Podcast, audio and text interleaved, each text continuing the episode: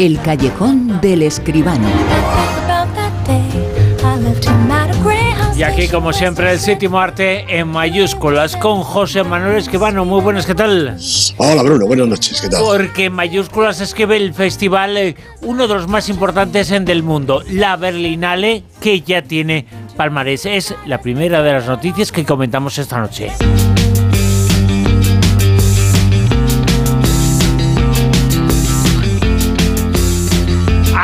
2022. Una película española por primera vez en la historia fue ganadora de este festival. El Oso de Oro de Berlín se lo llevó la directora española Carla Simón. ¿Qué ha pasado este año? Porque ya tenemos el palmarés. José Manuel.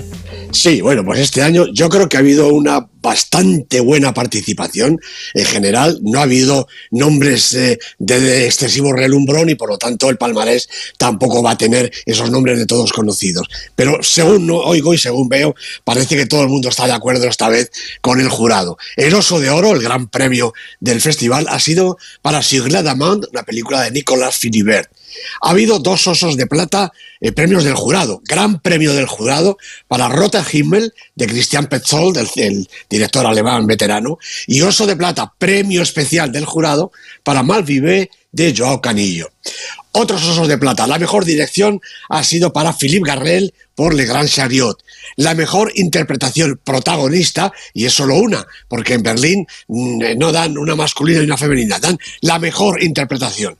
Protagonista nuestra Sofía Otero, la niña protagonista de 20.000 especies de abejas de Estivaliz Urresola, ha ganado el premio de interpretación protagonista. Nos venimos, por lo tanto, con un oso de plata por lo menos. Bueno, mejor interpretación de reparto, Teair por Tillen the, the, End of the Night.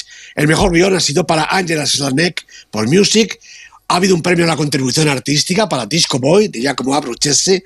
La ópera prima mejor ha sido Adentro mío estoy bailando de Leandro Koch y Paloma Schatzman, que como su nombre no indica son directores argentinos. El premio Fifresti de la crítica internacional ha sido, ha sido para The Survival of Kidness y 20.000 especies de abejas, nuestra película española, la de Esteban Sola, ha ganado además el premio Gilde del cine artístico y luego un premio que es un premio menor, que es el premio de los lectores de la revista Berliner Morgenpost, pero que de todas maneras es un premio que reconoce, porque es un premio que reconoce los lectores, es decir, es premio del público. La verdad es que evidentemente era muy difícil igualar el premio grande del año pasado porque nunca se había conseguido en Berlín. Alcarrás, en la película de Carras Simón, se había alzado con el eh, Oso de Oro, la película más importante de la Berlinale, pero en absoluto una mucho reconocimiento para la película española, por un lado, la crítica, pero también los premios, ¿eh? Por eso, por eso, yo creo que tenemos que estar contentos porque, bueno, otra vez, otra directora española, Estivaliz Urresola, pues se viene con un premio y además me llama mucho la atención que sea para la protagonista, que es una, una nena, una nena de nueve años. Eh, realmente eso es estupendo. Pero, pero Bruno, déjame que recuerde que mm, eh, eh, Las Vestas ha ganado el premio a la mejor película internacional en los premios César del cine francés, que son los Oscar del cine francés y son los más importantes de Europa, porque la cinematografía francesa es seguramente la más importante. Asbestas, eh, Oscar a la mejor película internacional y otra película española, Pacifiction, la peli de Albert Serra que en España hemos ignorado totalmente, ha ganado los premios a la fotografía y al mejor actor Benoît Magimel. De manera que estas son unas horas que yo creo que de enhorabuena para el cine español. Desde luego que sí, enhorabuena para el cine español. Se trae algunos premios muy importantes de Berlín. Se trae el premio importante al cine internacional con Asbestas en los premios más importantes del cine europeo, los César. Es una semana además en donde ha subido un poquito, un poquito la taquilla, ¿no? Pues efectivamente, nos tenemos que conformar porque todo lo que no sea bajar, pues es subir, ¿no? Bueno, ha subido algo así como el 1,5%. No ha llegado a los 5 millones, 4.957.000. Eh, la noticia es que ya no es Avatar la película más taquillera, sino que la líder de la taquilla ha sido Ant-Man y la avispa Quantum Manía cuánta manía diría yo, estrenada en 976 pantallas y ha hecho 2.060.000 euros. Naturalmente a esa taquilla ya no la podía alcanzar ni siquiera Avatar. Y por cierto, Asbestas ha vuelto a subir, en esta ocasión, un 84% más. Se ha colocado la octava de, la lista y ha sumado otros 343.000 euros. Son ya 5 millones 210.000 euros los recaudados por la película española, por la película campeona española de estos, de estos meses, por lo menos, ¿no? Y bueno, em, pues mira, otro estreno español, hasta en la parte baja de la lista, Venus, se ha estrenado en tres cines y ha recaudado 183 euros. Esta es la cara triste de la moneda, estas películas que se estrenan eh, eh, en tres cines, quizá porque el, el, productor, el director, tiene mucho empeño en estrenar su película y no da para más. La verdad que son unos estrenos, estos que comentamos algunas veces, realmente eh, patéticos, no vamos a decir otra cosa. Pero hoy la crítica, el comentario de esta semana, da la sensación de que no van a estar, pero sin embargo va a estar dentro de muy poquitas semanas en los eh, premios importantes del cine mundial, en los eh, Oscars, porque es una de las películas nominada a Mejor Película Internacional. Se titula La Niña Tranquila.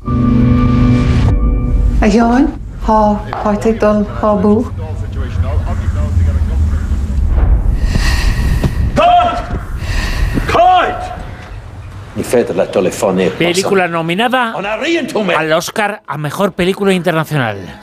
Sí, sí, diría que entre un grupo importantísimo de películas está esta, quizá la más pequeña de todas ellas, pero te puedo asegurar que una auténtica joya. La Niña Tranquila, The Quiet Girl, dirigida por Colm Baireat, producida por Cleorani Chuaraloy y el guion del director de Colm Baireat. Los protagonistas son Carrie Crowley, Andrew Bennett y Catherine Clinch, que es la niña protagonista también también aquí. Bueno, este director, Colm Bayret, ha realizado ya numerosas películas y series para televisión, además de corto y también dos documentales, uno sobre una película, Miss Eyre, del 2012, y otro acerca del escritor Fran O'Connor, del 2016. Yo creo que aquí no hemos visto ninguna de las dos. Pero ahora se ha pasado ya al largo de ficción con la historia de esta niña tranquila que ilumina las pantallas con su ternura. Kate es una niña de nueve años que vive en una aldea con sus padres y unos cuantos hermanos. Su madre está esperando otro y parece que ya van a ser demasiadas bocas y demasiados cuidados. Así que los padres deciden mandar a Kate a pasar el verano con unos familiares. Naturalmente ella no tiene opinión ni voz en la decisión. Su padre la mete en el coche con su maleta y se ponen en camino. Los parientes, que son algo así como unos primos de la madre, pues viven en otro pueblo bastante más presentable. El padre de Kate la deja con ellos sin la menor muestra de apego, pero Sean y Evelyn son un matrimonio de mediana edad y de buena posición que acogen con mucho gusto a la niña. Evelyn es cariñosa y muy atenta y Sean es más adusto, aunque poco a poco irá acercándose también. Kate habla poco, pero pronto comprendemos que va adaptándose a su nueva vida. Acompaña a Evelyn en sus compras y visitas y le ayuda en las tareas del hogar, y hasta acaba por echar una mano a Sean en su trabajo con las vacas de su propiedad. Ellos le compran ropa nueva y la niña come bien todos los días, algo a lo que seguramente no estaba acostumbrada.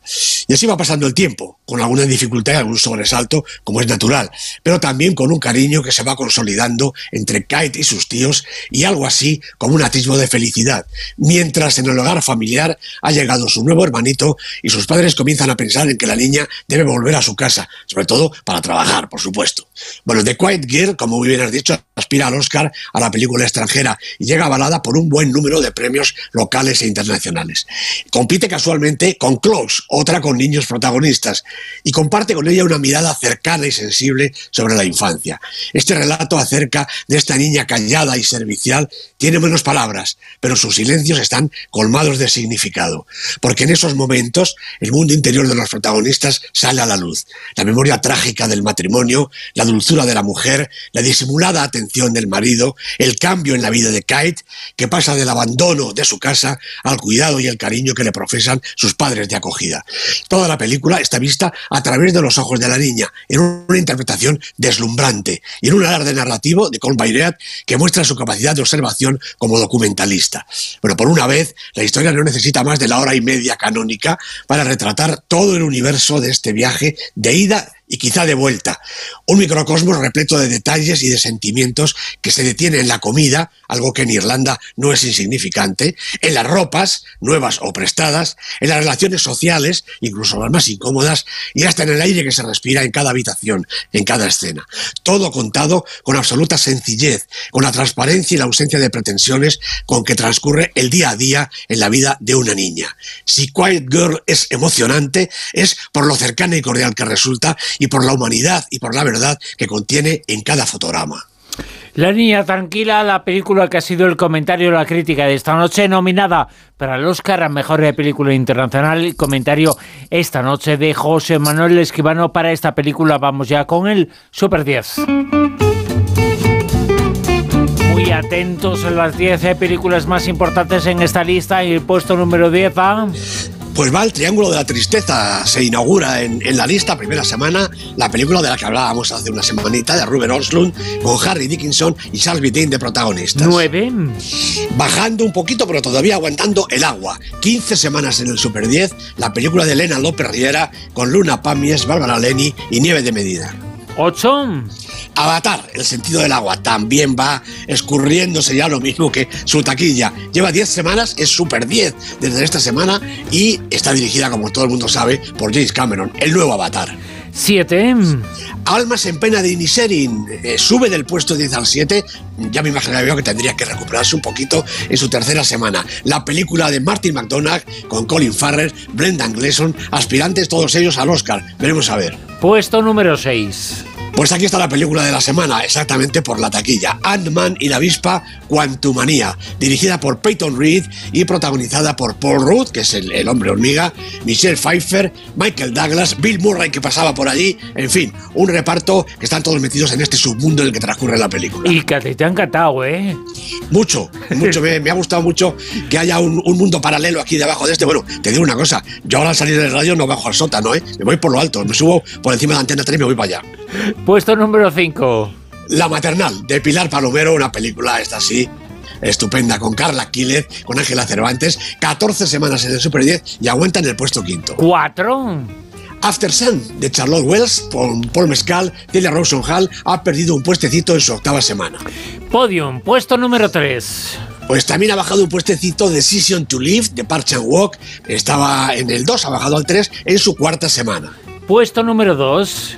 A mí me parece que esto es un bombazo. Asbestas sube otra vez a colocarse en lo alto del podio y como la primera eh, falla un poquito, se va a colocar en lo alto otra vez. La peli de Rodrigo Sorogoyen, que lo va ganando todo y que lleva 15 semanas en el Super 10. Fíjate, te iba a decir, estaba pensando mientras estaba escuchando la lista y vas a ir subiendo y te iba a decir al final, bueno, por, bueno, por fin no, eh, pero eh, ya no está después de 245.000 semanas en la lista, ya no está Asbestas. Eh, pues no, me equivocaba. Ha subido y sube mucho después de los últimos premios y reconocimientos, si le faltaba alguno, porque el reconocimiento del público ya lo tenía y ahora tiene el reconocimiento que se esperaba los premios y los premios algunos de ellos son muy importantes incluso mayores de lo que se creía para esta película que vuelve al puesto número 2 y que ha estado tantas semanas en el puesto número 1 Claro que sí, yo creo que además hay que agradecérselo a los exhibidores que han aguantado esta película,